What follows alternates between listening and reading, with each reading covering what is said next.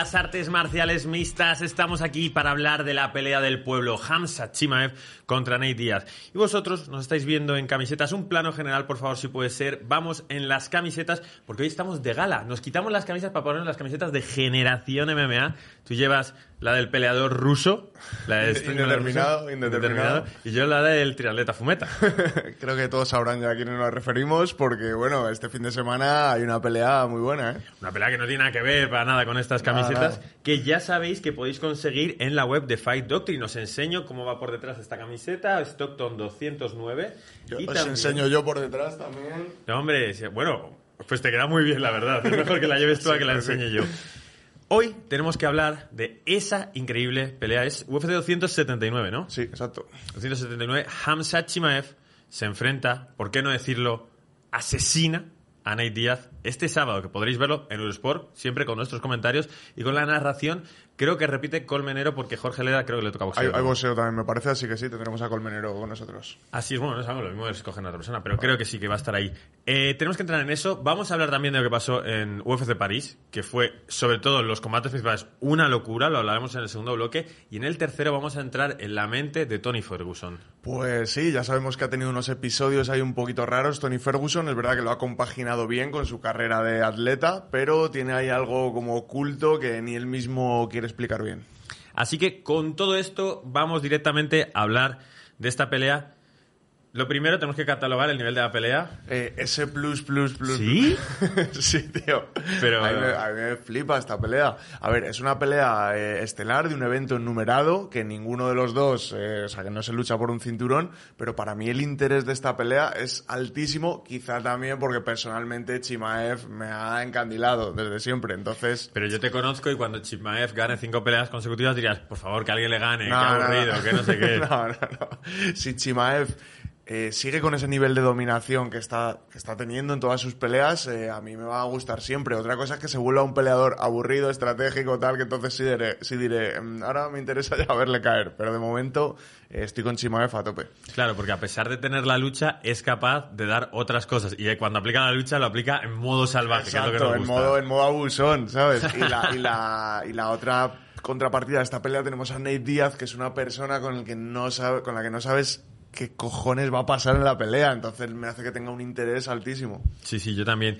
Yo ese plus, plus, plus no le daría, pero un S menos sí que le doy. Me parece, me gustaría que estuviese más equilibrada. Sí, lo cierto es que sobre el papel eh, creo que va a ser un monólogo de Chimaev, una paliza y bueno, pues, pero el factor sorpresa siempre puede estar ahí y eso es lo que hace el interés. ¿no? Sí, vamos a ir con eso porque si alguien puede crear las posibilidades de que la magia ocurra es Nate Díaz. Así que escribirnos en comentarios qué nivel de pelea le ponéis a este enfrentamiento entre Hamza Chimaev y Nate Díaz. Recordemos D, C, B, A, S y si por lo que sea pones que esto es una D, pues yo te bloqueo el canal y no vuelves a ver un vídeo de Generación MMA en tu vida. Vale. La previa hay que hacerla realmente, por mucho que los aficionados de la Díaz Army se quejen, desde el punto de vista de que le han puesto una pelea a Nate Díaz para que Chimaev le robe todo el protagonismo, se coja la esencia de Nate Díaz y se quede con sus seguidores de alguna forma. Totalmente, y además, si lo analizamos fríamente, técnicamente, es decir, sin ser fan de ninguno de los dos, eh, creo que hay un abismo en todas las facetas del juego, a favor de Chimaev, lógicamente. Así que Luego otra cosa es que un peleador nos caiga mejor o peor o tengamos ese cariño por Nate Díaz, por los espectáculos que nos ha dado y digamos, bueno, venga, sí, queremos que Nate Díaz la líe otra vez y haga un espectáculo o, esté a punto de noquear o reciba un montón de daño pero se mantenga en la pelea. Ahí está un poco el interés, pero técnicamente si lo analizas en frío, eh, Chimaev debería atropellar a Nate Díaz. Yo creo que el único punto bueno, hay algunos puntos que sí que... Vamos a iniciarlo punto por punto. Lo que sería el striking, luego nos metemos de lleno, creo que es mejor el de Chimaev. Te explico, Chimaev, solo hay un peleador en la UFC que conecte más golpes significativos por minutos que Hamza Chimaev, que es Daniel Rodríguez con 8.24. estamos hablando de peleadores activos o retirados en la historia de la UFC. Chimaev 7.89. Es decir, volumen de trabajo es para, es para Chimaev. También es el striking, porque Nate Díaz, por mucho tenga un boxeo sólido y contundente, no, no golpea mucho más, no defiende mucho más, vive de otras cosas. Sí, exacto. Y una de las cosas de las que vive es precisamente de tener un mentón de acero. Y ahí es donde le gana Chimaev, cuidado. Eh, Chimaev tiene mentón también, pero Pero tanto, contra Gilbert Vance estuvo, estuvo temblando, estuvo temblando. Entonces, eh, ¿qué pasa? Que el mentón está muy relacionado con el cardio. Es decir, parece que muchas veces solo hablamos de mentón, pero el cuerpo humano recibiendo un golpe tiene muchas más posibilidades de reponerse o de, tomarlo bien cuando estás bien de cardio. Y cuando estás mal de cardio, lo contrario. El cuerpo, el cerebro no funciona bien, boom, y es cuando el golpe te pesa mucho. ¿Qué pasa con Nate Díaz? Que tiene esos dos factores, tiene el mentón y el cardio. Entonces, lo hemos hablado más veces, que los peleadores normalmente se van viniendo abajo con Nate Diaz, Nate Diaz se mantiene, recibiendo daño, se mantiene, se mantiene, y entonces de mantenerse en el mismo ritmo, simplemente de no venirse abajo, ya se acaba colocando por encima. No, pero que alguno podría pensar, no, bueno, es no, eso es una característica tan fundamental y que se le aplica tanto al juego de Nate Diaz. Si tú eres capaz del quinto asalto, meter el volumen de golpes, la consistencia, mantenerte, el otro moralmente empieza a ir para abajo y empieza a decir, ¿por qué ahora le entran sus golpes y los míos no? ¿Por qué si le he tres veces? Estamos hablando de que Chimaev ha conseguido seis victorias por KO y hay que hablar del mentón de Díaz que es bueno, pero no es tan bueno como antes. Eh, con Conor McGregor le tira tres veces al suelo en UFC 202, Jorge Masvidal le tira dos veces al suelo en UFC 244 y antes de eso... Eh, Díaz había sido noqueado solo cuatro veces en sus 22 peleas, noqueado en cuanto a caer knockdown, ¿vale? Caído. Estos dos le hacen cinco en sus últimas peleas. Su mentón se ha habilitado un poco y James Chimaev tiene potencia. Tiene potencia, ha noqueado, tiene, tiene potencia en los puños eh, y yo creo que va a tirar seguro a Nate Díaz. Eh, en fin, al final, yo las únicas posibilidades para Nate Díaz veo que precisamente ese mentón y cardio en algún momento, eh, pues yo qué sé, Chimaev se venga un poco abajo y sea una pelea un poco parecida a la de Gilbert Barnes, que Chimaev le esté dando una paliza, pero Ney Díaz no caiga, no caiga, Chimaev se venga un poquito abajo y ahí eh, Ney Díaz pueda dar una sorpresa o tener algún momento en el que parezca que va a ganar, ¿no? Y nos dé el espectáculo. Yo lo estaba, intentando hacer punto por punto, tú sin embargo me estás diciendo ya el resumen final de la pelea. un segundo. Quiero hablar de la puntería. Chimaev tiene un 59,8% de puntería en la UFC. Es muy alto el porcentaje de puntería. Es verdad que Nate Díaz conseguía dejar a sus oponentes en un 42% de. Bueno, en un, perdón, en un 52% de acierto. ¿Qué pasa? Contra Leon Edwards, contra Masvidal, contra Anthony Pettis y contra McGregor, nunca ha llegado a esos niveles. Es decir, está recibiendo más golpes que antaño también. Es que creo que Nate Díaz va a recibir la paliza de su vida. Es muy, es muy probable. Y encima, que creo que pasaremos ahora a ese punto, mm. eh, creo que Nate Diaz no tiene lucha como como para frenar un aluvión de golpes. Es decir, normalmente cuando estás recibiendo muchos golpes, pues una manera de cambiar la dinámica del juego es cerrarte en la lucha, en el clinch contra la reja. Y no creo para nada que Nate Diaz vaya a sacar ventaja tampoco de esa situación. No, en la lucha también lo tiene clarísimo. Chimaev es buenísimo. Nate Diaz nunca se ha esforzado en ello. A Nate Diaz le tira el peleador que quiera tirarle. Y mm, luego sí que, hablando en el suelo, sí que creo que probablemente Nate Diaz tenga más habilidades eh, de jiu-jitsu, buscando afinación y demás, pero no creo que pueda con el grappling de peso de un luchador como es Hamza Chimaev. Total, lo has definido perfectamente. El Nate Diaz tiene muy buen jiu-jitsu, pero teniendo a alguien como Chimaev encima, alguien que sabe lucha, que sabe pesar, que sabe posicionar y que encima saca golpes desde esas posiciones, no creo, vamos, no me veo a Nate Diaz finalizando a Chimaev ni en 100 de 100 peleas, vamos. Entonces, hablando de que, sin embargo, el mentón de Ney Díaz me parece un poco mejor que el de Chimaev y el cardio, por mucho que creo que Chimaev tiene cardio, Chimaev es de estos que no se cansa y sigue trabajando, creo que por lo menos va a estar emparejado. Sí que creo que hay mm, dos escenarios. Uno, que le paren la pelea a Ney Díaz porque Chimaev le esté dando tremenda paliza.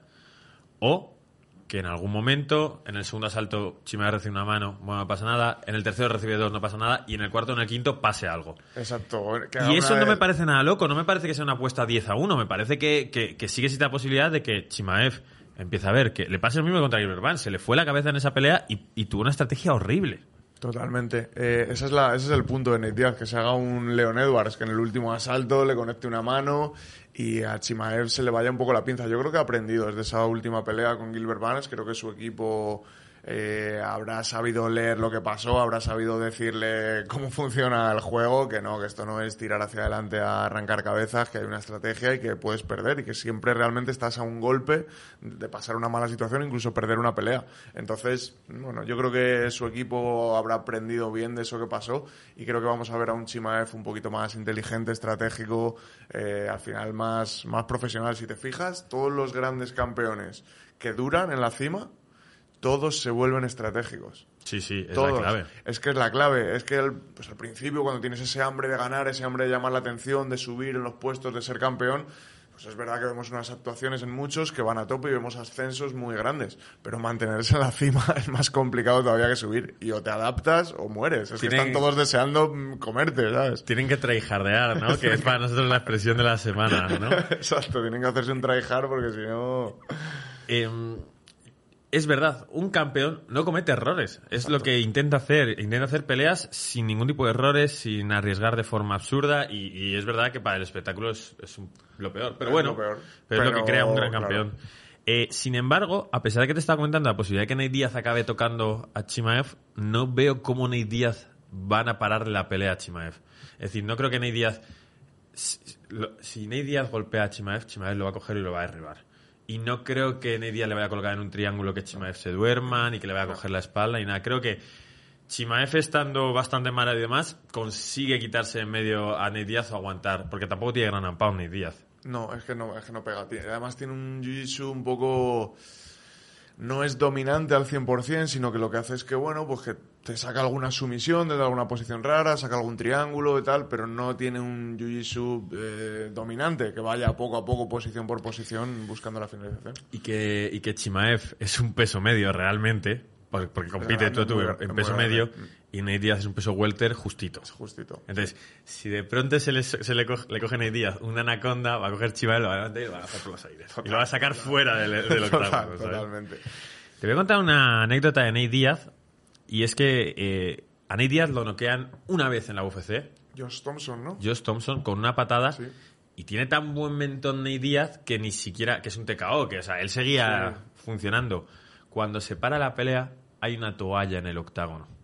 Es que Nick Díaz ha tirado la toalla. Lo que pasa es que al árbitro no le ha dado tiempo a verlo. Entonces, Nate Díaz tiene la idea de que no está mal que se tire la toalla, porque es lo que él haría si a un compañero suyo de entrenamiento le están dando una paliza.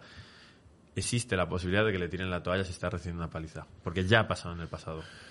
Pues, a ver, a mí, no, a mí yo opino como lo, como lo que has dicho, no me parece mal que se tire una toalla. eh, bueno, al final hay una frase de Chael Sonnen que me gusta mucho que dice el peleador no debe, o sea, la, pelea no debería pararse, bien eh, parada médica entre asaltos o, o tirar una toalla, cuando el peleador ya no pueda pelear. Dice, tienes que tirarlo, tienes que rendirte cuando ya no puedas ganar.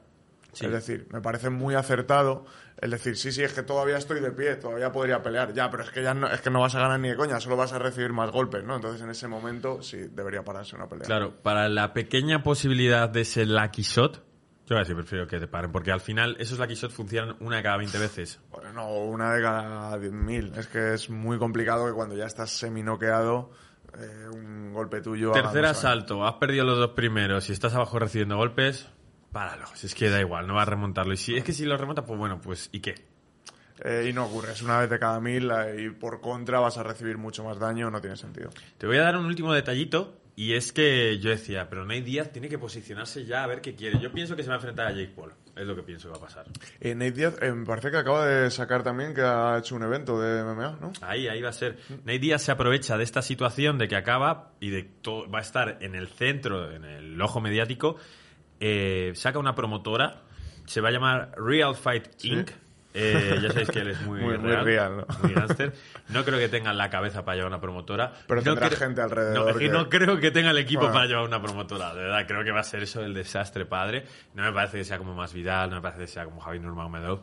Si Nate Díaz, acuérdate de la historia que contamos, no sé si de Nate o de Nick, que fueron a, a vender una sponsorización, a, Sí. que, a que tuviese nuevos eh, sponsors y demás, y les dijeron, no sé, creo que era más bien Nick, le dijo, no, es que este producto que quieres que patrocine es una putísima mierda. ¿Cuánto cobro por patrocinarlo? No, pero si dices que no te gusta, no, no me gusta, pero bueno, tal, o sea, Hace- no hace- sabe negociar, negocio, ¿no? sabe, no sé. Bueno, pues va a abrir esta promotora. eh, dice que va a hacer eventos de MMA, de boxeo y de jiu-jitsu o de grappling. Y yo sinceramente creo que no le va a funcionar porque... A ver si coge algo, si tiene alguna persona alrededor, aunque no sea de su equipo, en la que confíe y haga bien las cosas y sea un poco el que solo sea la manager. imagen de marca. Claro, exacto, que Nate Diaz solo sea la imagen y la publicidad, entonces sí que puede funcionar. Han dicho ya que no compromete su carrera como peleador, que va a seguir siendo peleador. Pues yo creo que lo que debería hacer Nate Diaz, si quiere que esa promotora crezca, es pelear en su propia promotora. Porque es lo que va a hacer que 100.000, 200.000 personas vean ese evento, mínimo. Si no, no lo va a ver ni Dios, yo creo.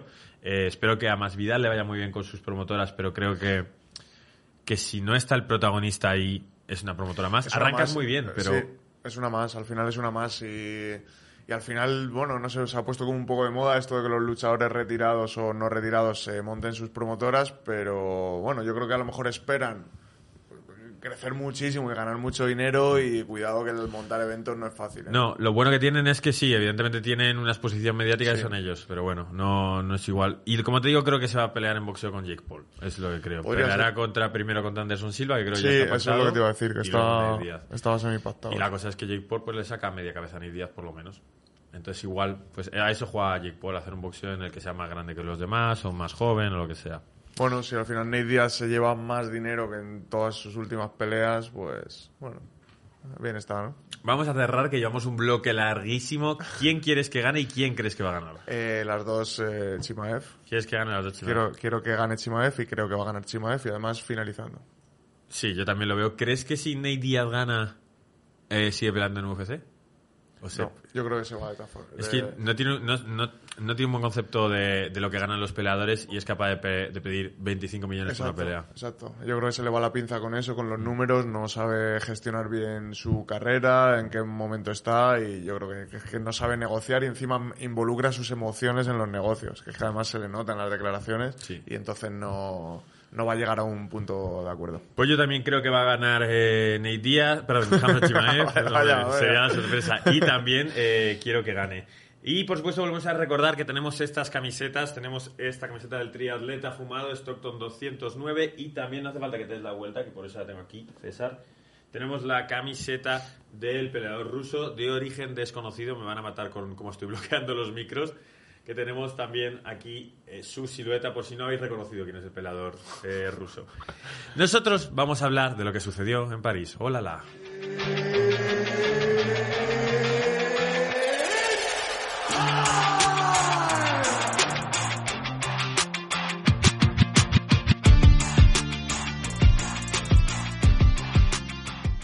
Pasaste bien, ¿eh, César? En la última retransmisión de Eurosport que hicimos, junto, a, junto sí. a Álvaro Colmenero, ya sabéis de su canal. Yo digo Caolmenero, pero me dicen que no, que es Colmenero también. Eh, la verdad es que nos lo pasamos bastante bien, además en horario de tarde estábamos ahí con toda la energía y bueno, el evento la verdad que acompañó. ¿eh? Yo tengo de sueño, ¿eh? En algún momento. En algún momento sí, me dio ahí un poquillo de sueño. A mí me hace gracia porque siempre os hago el lío en las retransmisiones, que es cuando se acercan las últimas dos peleas, me pongo yo como un loco, me levanto y tal, no sé qué, y yo robo todo el protagonismo. Además que sé, sé que son las peleas que va a ver la gente, entonces... Tendríais que verlo en directo, chicos, a Gonzalo de pie con la, con la pantalla girada así, moviéndose mientras retransmite. Un día, un día te voy a grabar. El otro día eh, nos vio Miguel Ángel, el de Eurosport, justo. y tú, y tú estabas de pie, ¿no? En Sí, ese está de momento. pie, pero... Y, y es verdad que sabiendo que me estaba mirando, fingí un poco, ¡increíble lo que está pasando! Para que viese mi compromiso con la cadena. Por supuesto, a tope. Buenos de la noche para Abus Magomedov con esa Guau, pelea en me- 10-15 segundos. Me flipo ese hombre, ¿eh? contra Tom Hardy. Buah. Se le da bien el jiu-jitsu, pero no. Tom Hardy 2 en MMA no, no le funcionó, ¿no? Bueno, también para Benoit Saint-Denis en un duelo súper de grapplers que se soluciona con una pelea de bar prácticamente. Se lleva también su bono de 50.000. Y la pelea de noche Tuivasa gané, en la que, a la que entraremos ahora, pero la dejamos un poquito para el final de este bloque, ¿no? Vale. Eh, hay que comentar, Imavov consigue una victoria contra Joaquín Buckley, ligeramente cerrada. Buckley tenía un cardio increíble en el tercer asalto que tendría que haber mostrado antes. Buckley empieza a hacer ángulos y consigue pelearle de tú a tú a un Imavov que está para pelear contra muchísima gente. Es verdad que me sorprendió que aflojase en el, En el, tercer asalto, sí, aflojó un poquillo y, o más bien yo creo que Buckley sacó ahí corazón, sacó la energía que no tenía e intentó llevarse la victoria. Y que él ya hizo sus golpes Sí. de KO para ganar la pelea en el segundo y el primero. Buckley no se durmió, pues bueno, vamos a ganar por puntos. Y así lo hace. Y ha pedido a Paulo Costa, ¿qué te parece? Mm, Bueno, eh, no me parece mala pelea, pero bueno, Pablo Costa yo creo que está para algo más, ¿no? Viene de ganar a Luke Rojo, le está en un, el- no sé si está el 4, ¿no? Pablo Costa. No, es que está mucho más atrás porque la división está un poco rara, ya que tienes a Robert Whittaker y a Marvin Vettori, de quien hablaremos ahora, por encima. A Poatán Pereira y a Israel Asaña por encima. Tienes a Son Strickland, que se enfrenta a Jared Cannonier, a ambos por verdad, encima también. Ya hay seis peleadores delante. Y encima tienes a Derek Branson, que fue quien peleó, verdad. si no me acuerdo mal, contra Jared Cannonier, que Sí, se enfrenta perdió. a Jack Hermanson. Y entre ellos está ahí Pablo sea, que dentro de cabe, Pablo Costa no es el número 3 del ranking, es el Ya, ya, 7 no, no sé 8. por qué le teníamos ahí. Lo que pasa Me ha es que pasado lo mismo a mí preparando me, la pelea. me suena, o sea, creo que Pablo Costa debería o parece que debe tener una pelea contra alguno de esos nombres que, que has dicho. Lo que pasa es que es verdad que si están todos casados ya, pues Claro. hay que buscarle pareja, ¿no? A Pablo Costa. Igual a Pablo Costa habría que buscarle algún ganador porque él viene. Es que Pablo Costa tiene nombre. Sí, exacto. Lo tiene. exacto. Es la verdad. Y, y la gente quiere Mavo- verle. Y Mavov no, todavía, vale, ha demostrado que ha hecho una buena pelea, pero todavía no le conocen A- fuera de su casa. ¿no? A Imavov le pega pegarse con Jack Hermanson en un hipotético UFC Paris 2023. Algo así, algo así. Y ya main eventer o algo de eso. Pues tiene, la- a la gente le encantaba Imavov, ¿eh? Se volvieron locos con él. Sí, no, a ver, la verdad es que es un, es un buen peleador, pero no tiene un nombre internacional como para meterle en un cartel en Las Vegas contra Pablo Costa, ¿sabes? Ya te digo yo que si se hiciese un evento en París en 2023, que para mí lo lógico sería que Sí, se yo- hiciesen... A ver, yo no sé si hay tanto despliegue, son 40 eventos los que está haciendo UFC, ya te he dicho que yo estoy seguro que van a empezar a hacer eventos entre semana. Sí, Eh, lo llevas diciendo un tiempo y no lo- te sueles equivocar con estas cosas. Lo llevo diciendo porque es muy sencillo, porque si tú tienes un sitio como, como París, como. Londres, que se llena cada vez que vas, pues mínimo vas a tener que poner un evento al año ahí y la gente va a querer Y ir. en Londres dos, seguramente, al año. Bueno, pues uno en Londres, uno en París, cada dos años eh, uno en, en, Alema- Polonia. en Alemania, en Polonia, en Italia, que en Italia tienes a Marvin Vettori, es una Claro. estrella, otro en España, que si es que al final te salen 10 eventos que tienes que hacer en Europa al año, más los de Brasil, más los de Rusia, más los Estados Unidos, México, tal. Al final creo que hay cartel para llenar esto. Entonces, bueno, pues sí que siento que, que Imavov va a estar ahí. Eh, Nathaniel Wood, le quiero mencionar, muy buena pelea contra Chad Jordan, le paso por Sí, encima. muy buena pelea y además eh, la anterior creo que hizo también muy buena pelea, así que ese chico, bueno, pues... Contra la Rosa está Sí. muy bien, en el peso pluma. Yo la siguiente pelea tiene que ser ya por entrar contra el- en el top sí, 15. Sí, eh, lo merece. Y vamos con las dos peleas tochas. Vamos a intentar hacerlas en menos de 2-3 minutos cada una. Whittaker vence a Vettori y de verdad, para mí. Ahora Whittaker para mí es ya top 5 de mis favoritos. Es que darle esa paliza a Vettori. Masterclass, dio una masterclass, ¿eh? Whittaker, de, de todo, de estrategia, de saber hacer, de golpeo, de todo, todo, un top, un fuera de serie. Es una pena, ¿no? Que haya coincidido en el tiempo con Adesanya y esté ahí como el número dos, ¿no? Pero realmente es un campeón. Y aunque no consiguiese el KO, iba para adelante, lo Sí. buscaba, clavaba manos. El primer asalto fue un poco de estudio. Sí. Marvin Vettori no consigue derribar a Whittaker. No lo intenta mucho tampoco. Pero es que en la retransmisión sí que lo intentó dos o tres veces, más ya hacia el final, pero en el primer asalto sí que hubo un intento que no, que no fue a ningún Ya, lado. ya. No, a ver, eh, Whittaker tiene defensa de derribo, lógicamente, y yo creo que puede que Vettori notara, uh, que no, este no le tiro, que esto es complicado. Y esa patada, ese high kick que tiene, ese trabajo con la mano, eh, con el crochet izquierda en salto. Bueno, sí es diestro, ¿no? Eh, Sí, sí, es diestro y, avanza muy bien con la tiene esa guardia tan abierta y avanza con la pierna para sacar el jab o para sacar un croche con la mano adelantada y lo hace genial, y luego sale, o sea, bueno. Una concentración brutal Sí. los 15 minutos, sabiendo perfectamente el ángulo, la distancia. Es que, es que es espectacular. que es un digo. campeón, es que es un campeón de UFC, pero está a la sombra, ¿no? De Adesanya. Es el único, eh, decían un dato algo así como que es el único peleador eh, en la historia del peso medio que ha ganado absolutamente a toda la gente que entra en el top 5 Sí. desde que él existe o algo así. Y gana a todos. Y, y como él decía, yo soy el verdadero peligro dentro de esta división, incluyendo el campeón. Soy el que más cerca está de noquear a todos. Bueno, eso ya, a ver, el campeón le ha ganado dos veces, entonces no le podemos colocar en el mismo nivel. Y en una de ellas le noqueo. Y luego sí que tenemos esa pelea Tuivasa contra Gané. Primer asalto de estudio, pero luego que dos asaltos seguidos. Qué locura, tío. La verdad es que lo, lo disfrutamos. Vamos, yo estaba ahí diciendo, madre. Además, no sé, pero esa combinación de golpes potentes que podían noquear a cualquiera de los dos en cualquier momento, eh, yo qué sé, no sé. La verdad es que fue una pelea buenísima. Y mm, Cyril ha dicho que ojito con las manos de Tuivasa, que, Que son hace- las más duras que ha recibido, Sí, ¿no? que, que hacía mucho que nunca había notado esas manos. Y es que realmente le sentó con esa mano que prácticamente le dio de refilón. Uy, cayó ahí Cyril Sobre Gane. todo le da sobre el propio guante de Sí. Gané tal, y aún así cae y luego le golpea. Eh, a mí lo que me sorprendió es cómo fue capaz de acorralarle. Yo no veía una situación en la que a Cyril Gane le fuese a tocar. Tuivasa. Sabía que, que sí, que algunas manos tenía que entrar. Sí, igual si llegaban a algún clinch o algo así. Pero caminaba muy bien, boxeaba muy bien, ¿eh? Sí. Y, y Cyril Gann, le bueno, yo creo que en el primer asalto, que fue más bien de estudio, le faltó un poquito más de actividad, de entrar y salir, de tocar. Es verdad que poco a poco sí que iba tocando. Y trabajando el cuerpo con esas Sí. pataditas. Sí, y sobre todo eso creo que fue muy significativo en el tercer asalto, esas patadas al cuerpo que uf, desinflarse, temblaba entero tú ibas a ¿no? con esas patadas. De hecho, en una de estas le dan en el cuerpo y como le hace tanto daño, hace como un gesto de que le dan la entrepierna y Marlon Sí. dice, no, no, venga a pelear. Se mosqueó con ellos, ¿eh? de que estaban como demasiado alegres entre ellos para lo que se venía. Y ese momento en el que tremendo patadón que recibe Taito Ibasa y finge como que está noqueado y saca la mano, yo creo que lo fingió. Se lo vi hacer a Derek Lewis contra ¿Tú Junior? Dos Santos una vez y creo que este también era una fingida. ¿Tú crees? Es, que, empieza a bailar así, cuando se acerca, le lanza el puño perfecto y sigue golpeando y sigue jugando. no, yo, te, yo te digo como peleador que es muy, muy difícil fingir esas cosas en ese momento y hacerlo de esa forma. O sea, tú acabas de recibir un patadón en la cabeza. Sí, O sea, y, y yo creo que te toca. Pero yo creo que ¿Te él le tocó así y dijo, eh, y le saco la mano. O que incluso, no, que incluso lo tuviese pensado. Que dijese, ¿cómo puedo hacer que se acerque? Que se piense que me ha ganado, ¿sabes? Yo, yo lo veo muy, muy complicado, ¿eh? porque realmente cuando recibes un golpe de ese tipo, puede que hasta varios segundos después no sepas exactamente cómo te ha Es que afectado. yo lo que creo es que no le tocó tanto esa patada, pero que, que dijo, venga, ay, que estoy, que estoy, que estoy, ¡fum! Lanza el golpe. Yo, mi, mi teoría es que, bueno, pues que notó la patada, le dio el mareo, pero al ver acercarse a su rival, ¿no? hay algo dentro que dice, "Oh, ni de coña, ni de coña, no voy a perder. Y, s- y le- y le da energía al cuerpo para sacar esa mano. Esa es mi teoría, ¿eh? pero me gustaría preguntárselo a él. Sí, pues tremendo UFC París. Seguro que en alguna entrevista se va a preguntar. Podremos dilucidarlo en el futuro. No creo que se nos quede nada muy importante en el tintero. Así que nos vamos a ir ya con el siguiente bloque. Hasta ahora.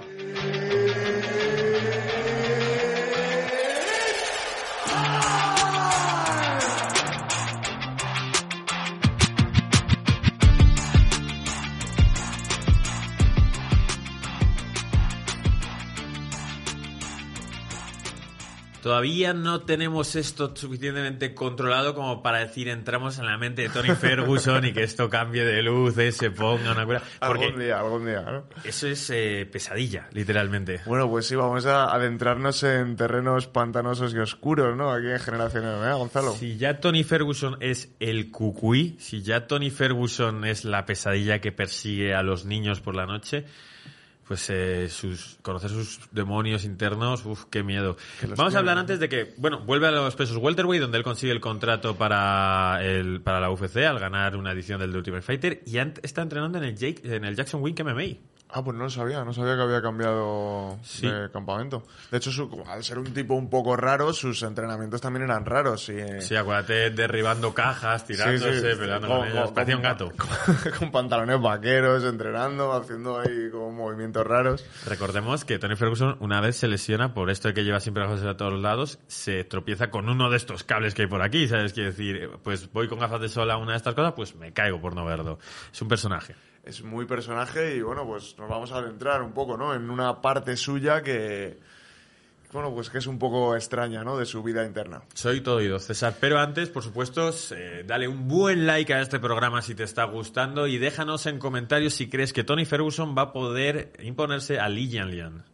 Pues Tony Ferguson, eh, bueno, pues ya sabemos la carrera deportiva que ha tenido, eh, nos ha encandilado a todos los fans con sus peleas espectaculares, con su agresividad, pero fuera de la jaula, en su vida personal, ha tenido pues ciertos episodios que, pues, no sé, me gustaría como tratarlos un poco más en profundidad porque muchas veces, eh, incluso aquí en Generación MMA, lo hemos pasado por encima como no de una forma despectiva, pero sí como, bueno, Tony está loco. ¿Te tal, ¿no? vienes a echar la Te bronca? vengo a echar la bronca, sí. Te vengo a echar la bronca, Y, y Gonzalo. entonces, ¿hoy cómo me tengo que comportar con el drama de Tony Ferguson? Pues- ¿Desde la tristeza? No, desde no, no, desde, desde la empatía, Gonzalo, desde la empatía. Porque, porque esto, esto sí que te, te va, te va a llegar, ¿no? Muchas veces hablamos de, oh, el estigma de la salud mental cuando Paddy Pimlet hace unas declaraciones sobre un amigo suyo que se ha quitado la vida, no sé qué, pues todos nos ponemos Pero, condescendientes. César, por favor, que este es un programa que queremos que la gente se lo pase Hombre, pero también que sea interesante, ¿no? Y que Bueno, bueno. trate ciertos temas.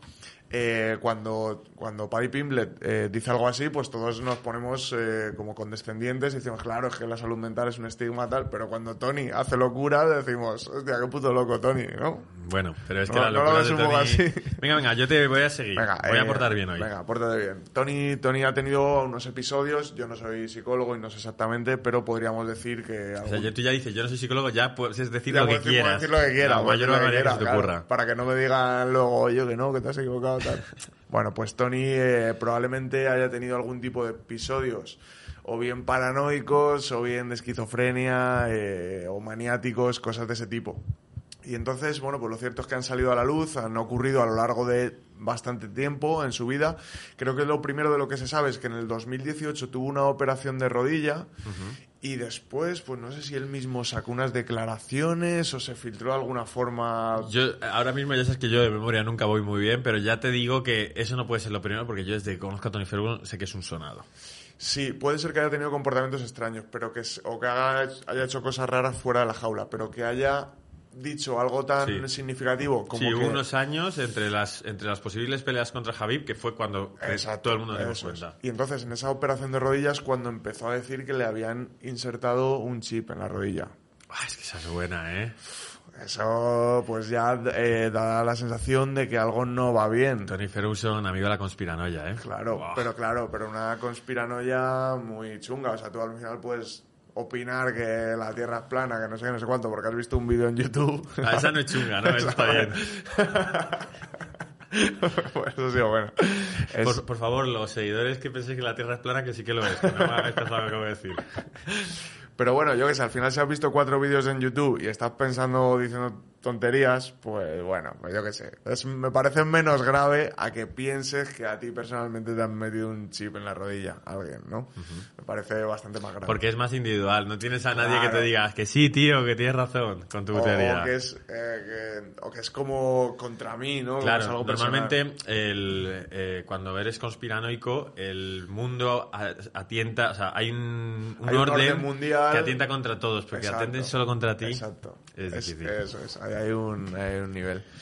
Y luego, pues bueno, ha tenido otros episodios con, con su familia de este tipo, de este tipo de ideas, de ideación un poco paranoica, en los que llegó, pues llegó a decir una noche, sacó a su mujer y a sus hijos de casa, se los llevó a otro sitio porque decía que, es que estaba viniendo un huracán y que iba a destrozar la casa. Ahí se le fue completamente a cabeza y tuvo un episodio, no sé si es esquizofrenia, Es que por, por- al- por eso digo que no soy psicólogo y no sé exactamente cómo se llama, ¿no? No Ah, sé que- vale, yo también voy a utilizar un disclaimer. Yo tampoco soy psicólogo, si una duda. Claro. Y eso fue lo que pasó. Entonces, ¿Tú te eh, imaginas a Tony Ferguson, perdón por no ser tan empático, con un gorrito Gonzalo, de, de- de Gon- papel de Gonzalo, Gonzalo ahí colgado y, una- y unas perchas así como las que tenemos ahí colocadas, ¿sabes? Gonzalo, muy mal, muy mal. un cero, te doy un cero hoy. Teníamos que abordar este tema empáticamente. Ya, tienes toda la razón. No, Pero bueno, final- no, ya fuera de cámara lo abordo bien, ¿vale? Ya, venga, tenías que meter la bromita, ¿no? Eh, eh, bueno, al final, pues todo esto indica que había un, un problema grave, ¿no? En Tony Ferguson. Eh, después de ese episodio, no, él, parece que él mismo como que le dice a su mujer que si, si esta vez no tengo razón, ya me pongo en, me pongo en manos de ayuda médica. Y al final no tuvo razón, pero siguió sin ponerse en manos de ayuda médica, es decir, fue pasando el tiempo, se fueron produciendo este tipo de episodios hasta que en un momento pues su mujer se hartó y, le, y decidió ponerle una orden de alejamiento, porque estaba teniendo este tipo de comportamientos constantemente, de, de decir cosas raras todo el Pero, rato. ¿no? pero yo creo que no fue una orden de alejamiento, creo que fue una denuncia hacia él, de forma que la policía tenía que venir hacia él y cuando ya Mm. eh, pasa por algún tipo de psiquiatría o alguna cosa así, eh, ya se calma, se da cuenta de todo lo que ha pasado, pero que ya no quería desprenderse de él, era Exacto, la sí. forma de solucionar ese problema automático. Sí, además siempre dice que no hubo ningún tipo de violencia hacia ella, que no pasó nada de ese tipo, simplemente que veía que necesitaba ayuda, ¿no? Y es verdad que Tony Ferguson no ha hecho unas declaraciones, digamos, oficiales respecto a esto y, y más bien eh, huye de ello. Una vez le- en una entrevista vi que le preguntaban por esto y se puso súper a la defensiva, súper agresivo, diciéndole al periodista, pues tú eres un periodista de mierda, no sé qué, tal. Así que, bueno, pues es algo que, bueno, que ni siquiera él mismo ha salido a aclarar, ni ha dicho que, que ya está mejor o que fue un episodio extraño. ¿No pasa que a veces eh, tú crees que controlas una parte de ti, pues imagínate, por ejemplo, los celos o algo así, pero luego cuando te lo exponen no es un tema al que quieras hablar, porque sabes, no, sí, lo tengo controlado, pero no lo tengo tanto. Yo creo que esto es un poco la cosa de Tony, que se pensará que tiene controlado ese tema, pero realmente no sabe cómo afrontarlo, no tiene superado eso. Yo creo que exacto, es total, es cuando, cuando no tienes superado algo, es cuando te duele y reaccionas defensivamente. Si ya lo has superado, realmente puedes hablar de ello. El episodio con Fabricio Verdún a mí me cae bien Fabricio Verdún. Creo que ahí Fabricio eleva un poco el nivel de tensión. Están hablando los dos, les están haciendo una entrevista a una distancia más o menos como esta, y le dice algo Tony Ferguson como de que se calle. En plan, oye, cállate que, me están entrevistando y demás. Y Fabricio le imprime un poco de tensión de, a mí no me tienes que decir que me calle, ¿eh? no sé qué, cállate tú, gilipollas, no sé qué. Pero creo que ahí Tony eh, no muestra que esté muy bien. Ya, y hace poco también tuvo una tuvo una cosa parecida con Cormier, me parece que fue, que también Suena. sí, que también le además fue muy parecido a eso, fue como que Tony empezó a hablar a llevar la entrevista por unas Sí, en plan de tú solo quieres defender a los tuyos, a los de tu equipo Javi, siempre me has odiado, alguna cosa de Eso es. Y no venía a cuento de nada, ¿no? Porque creo que, desde mi opinión, Daniel Cormier no le estaba diciendo nada ni fuera de lugar, simplemente le estaba preguntando por esa pelea. y, Tony ya reaccionaba un poco mal. No se le debe dar muy bien hacer amigos, no sé. ¿A un episodio que se nos quede por comentar? Pues nada más, eh, yo creo que no se ha visto últimamente que o no se ha filtrado que Tony haya vuelto a tener un comportamiento de este tipo. Ojalá, eh, bueno, pues haya puesto en manos de profesionales, lo haya solucionado y al final lo que queremos es verle pelear, ¿no? Me hace mucha gracia porque en esta cartelera también va a pelear un español, Chris Barnett. ya sabes qué español es.